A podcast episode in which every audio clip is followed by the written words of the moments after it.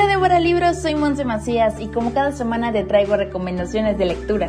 El día de hoy te traigo tres libros diferentes, iniciando con una novela gráfica, pasando por un libro de superación y finalizando con una novela en donde un virus invade un planeta. Suenan interesantes, ¿no?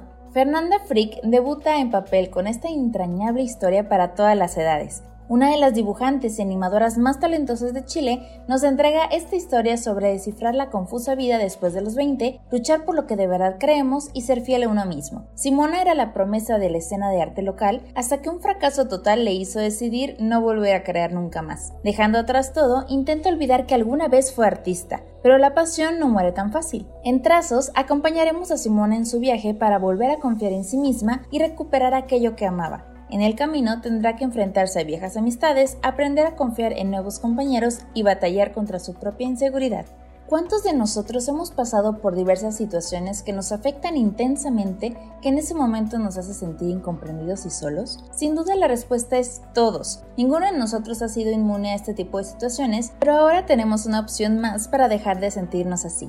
Todos somos humanos del mismo planeta en búsqueda de felicidad, de tranquilidad y de nuestros sueños. Y todos nos enfrentamos a las diferentes dualidades de la vida, éxito, fracaso, seguridad, inseguridad, halago, crítica, amor, desamor. En este primer libro de la youtuber Caja Fresca, aquí encontrarás muchas anécdotas sobre cómo lidiar con prejuicios y cómo lograr cumplir esos sueños que alguna vez dijeron que eran imposibles. Además de algunos consejos. Desde el corazón ella espera que llegues a sentir sus experiencias como tuyas, porque bien podrían serlo. No importa qué te esté sucediendo, créeme que todo pasa. Y hay veces en las que para poder seguir adelante solo tenemos que sentarnos a observar. Así que respira hondo, abre este libro y déjalo fluir. El mundo dejó de pertenecernos, pero la esperanza no muere. Un virus alienígena ha llevado a la humanidad al borde de la extinción y lo único que queda es Roe, el último bastión en un mundo en ruinas. Ezra Blanchard, un joven que no cree en el futuro de la raza humana, descubre que su sangre posee una cualidad única que lo obliga a unirse a Zenith, una instalación secreta del ejército de Roe.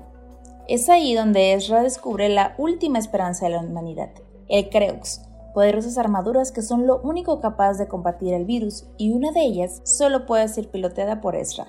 Así, él comienza una emocionante vida llena de retos y peligros, pero Zenith y su Creux podrían guardar aterradores secretos.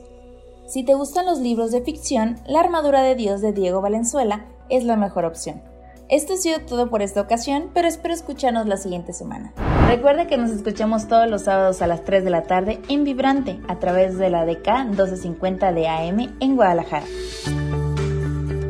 En la producción, Cristian Cobos. En Twitter, Chris Cobos D. A mí me encuentras como Monse-P Macías. Nuestras vidas son libros abiertos. Hasta la próxima.